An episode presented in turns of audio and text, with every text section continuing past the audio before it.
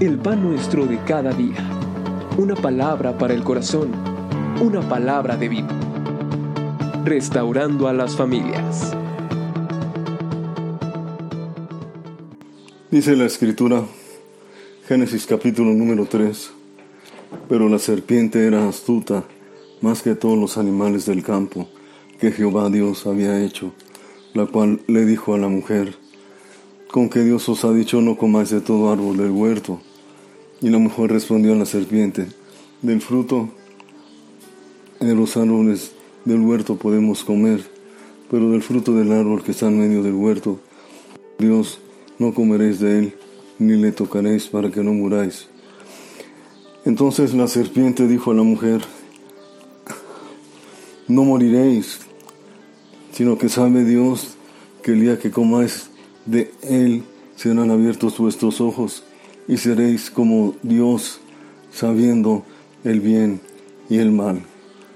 Y vio la mujer que el árbol era bueno para comer y que era agradable a los ojos, árbol codiciable para alcanzar sabiduría, y tomó de su fruto y comió, y dio también a su marido, el cual comió así como ella.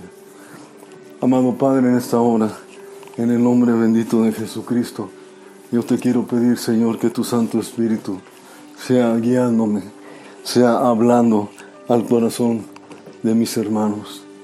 Yo pongo en tus manos, precioso Señor, la palabra y te ruego que tu Espíritu Santo nos guíe en lo que tú deseas hablar a la vida de tu iglesia. Amén, Señor. El tema del día de hoy es Satanás y sus demonios. Tenemos distintos conceptos de Satanás y sus demonios. Algunos piensan que Satanás es solamente como un divertido hacedor de travesuras.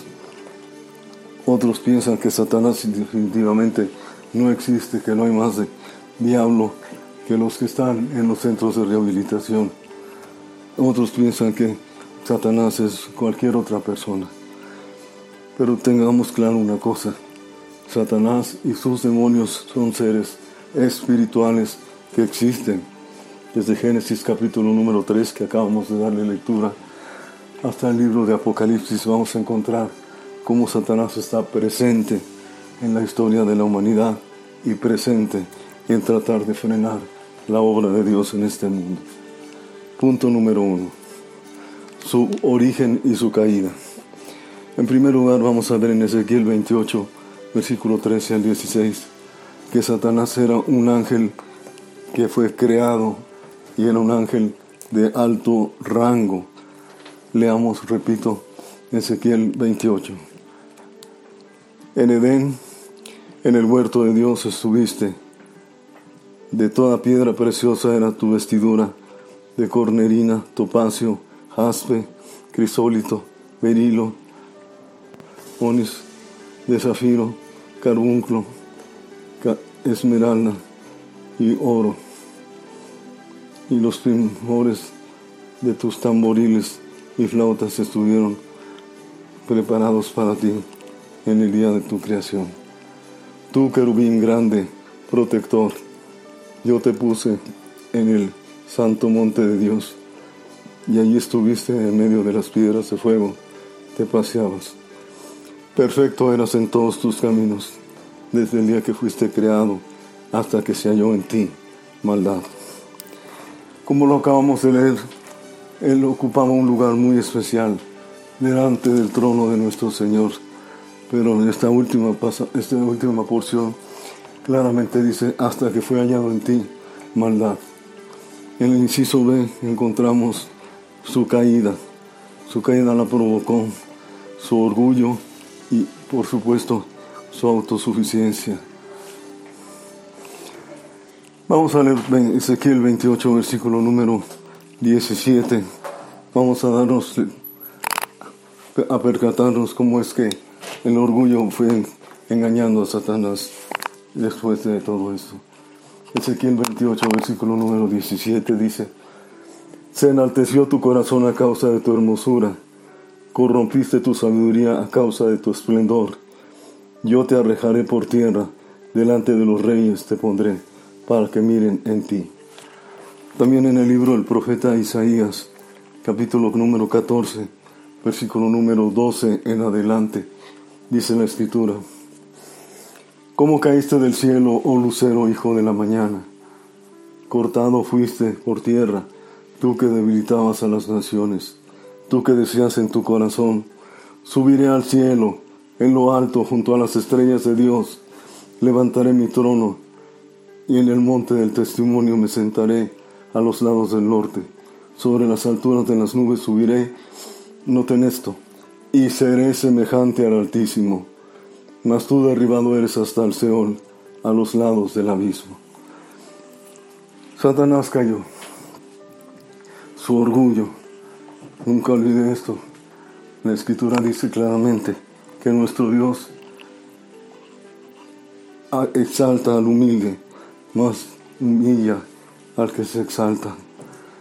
Y Satanás fue su principal pecado, su orgullo que lo llevó a una rebelión, a sentir, a creer que era como Dios mismo. Punto número dos. Dos. Satanás quiere decir adversario y la palabra diablo quiere decir engañador.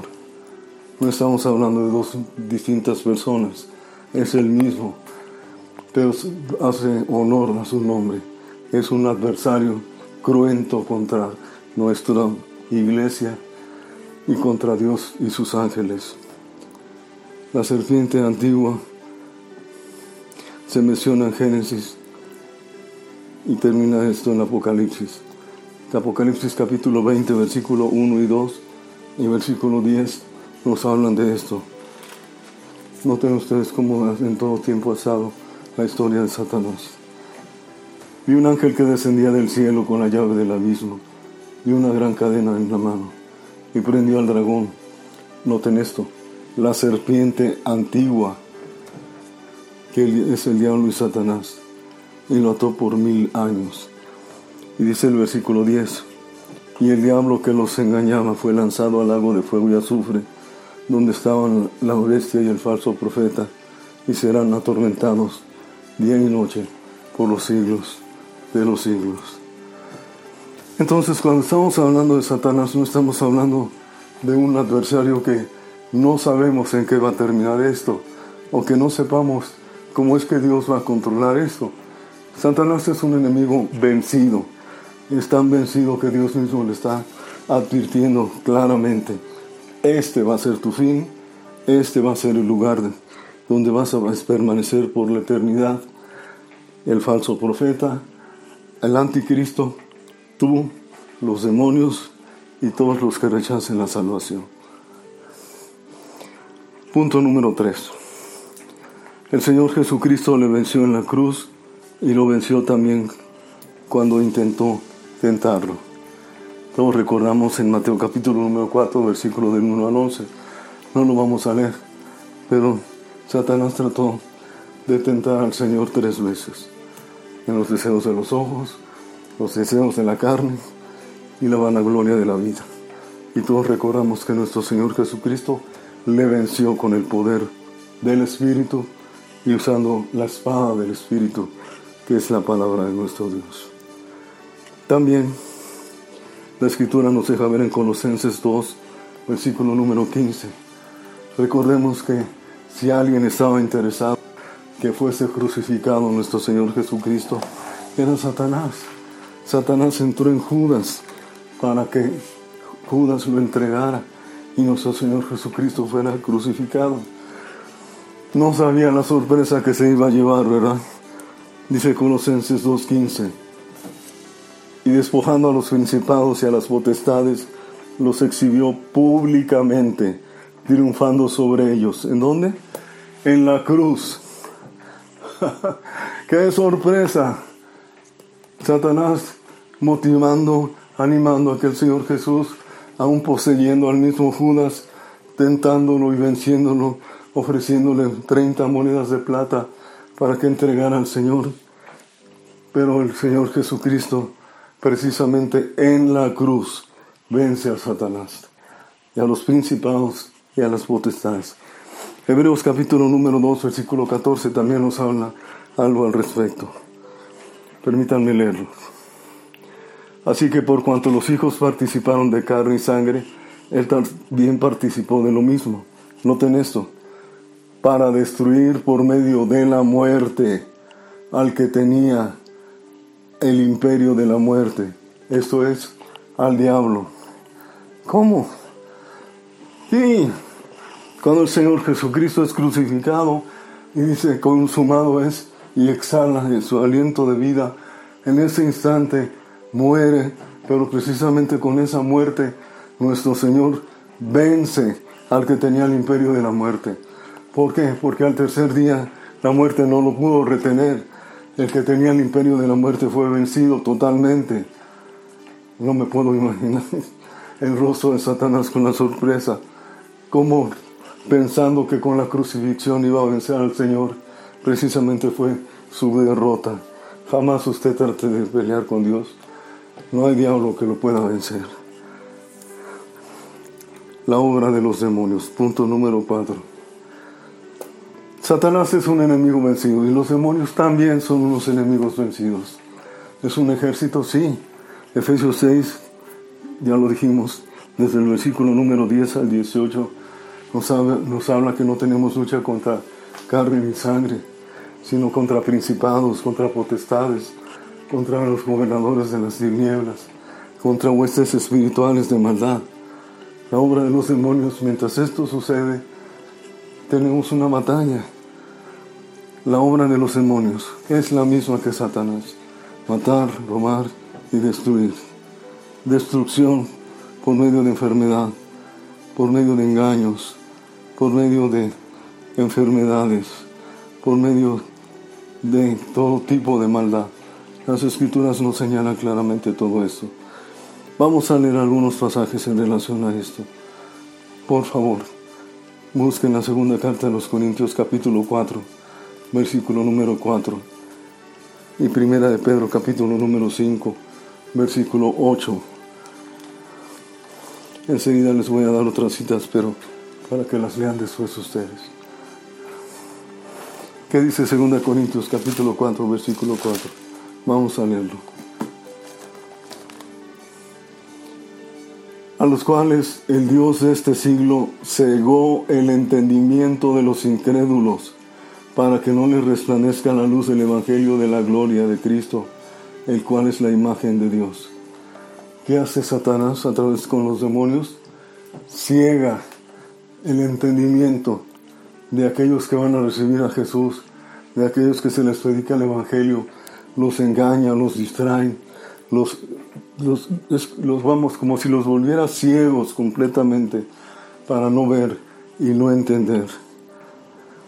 5.8, primera de Pedro 5.8, dice, Sed sobrios y velad, porque vuestro adversario el diablo como león rugiente anda alrededor buscando a quien devorar.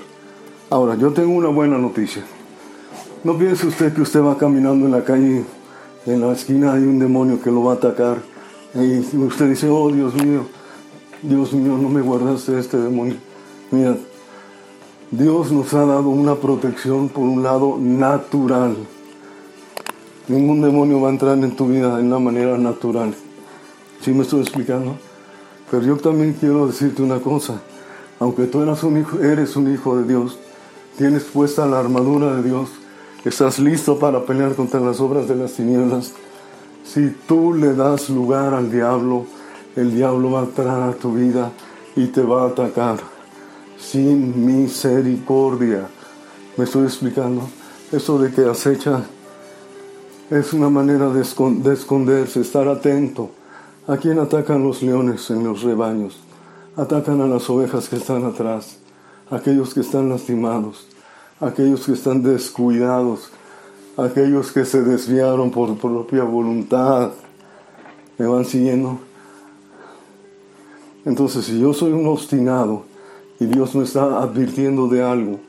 Y me está diciendo que me separe de ese tipo de pecado, de esa obstinación, y no lo hago, pues realmente soy un contumaz, porque Dios me está hablando, advirtiendo, pero no me importa. Y le doy lugar al enemigo. El enemigo te lo quiero decir claramente. Una vez que él te atrapa, no va a tratar, no te va a querer dejar hasta que te haga daño. Pero vamos, punto final. Dios nos ha dado poder y autoridad sobre, sobre Satanás. Dice la escritura en Mateo capítulo número 10, versículo número 1 y versículos 7 y 8. Cómo Dios nos ha dado autoridad sobre los demonios.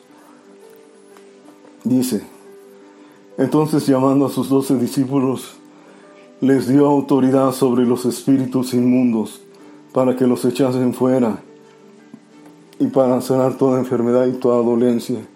Versículos 7 y 8.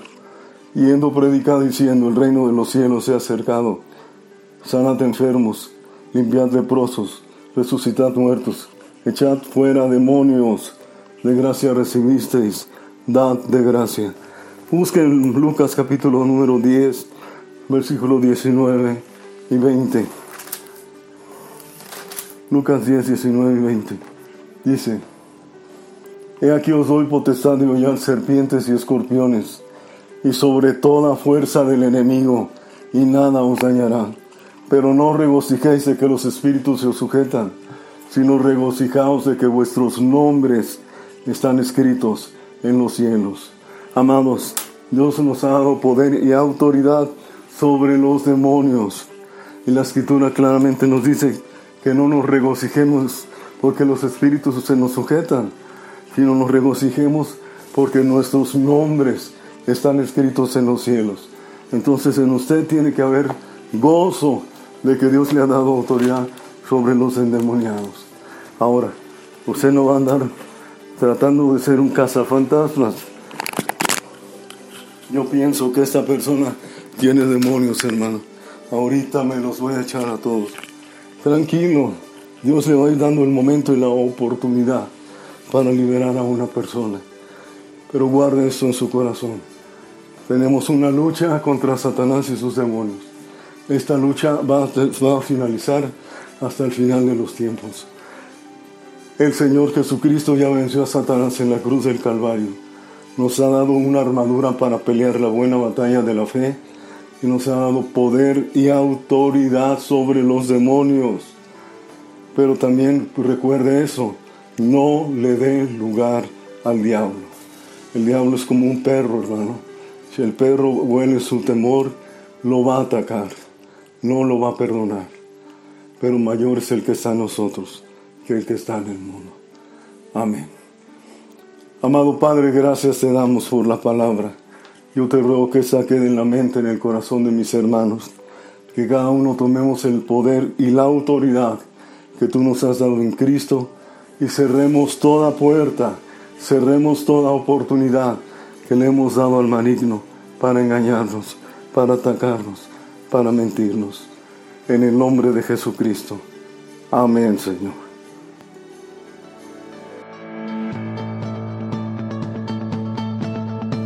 El pan nuestro de cada día. Una palabra para el corazón. Una palabra de vida. Restaurando a las familias.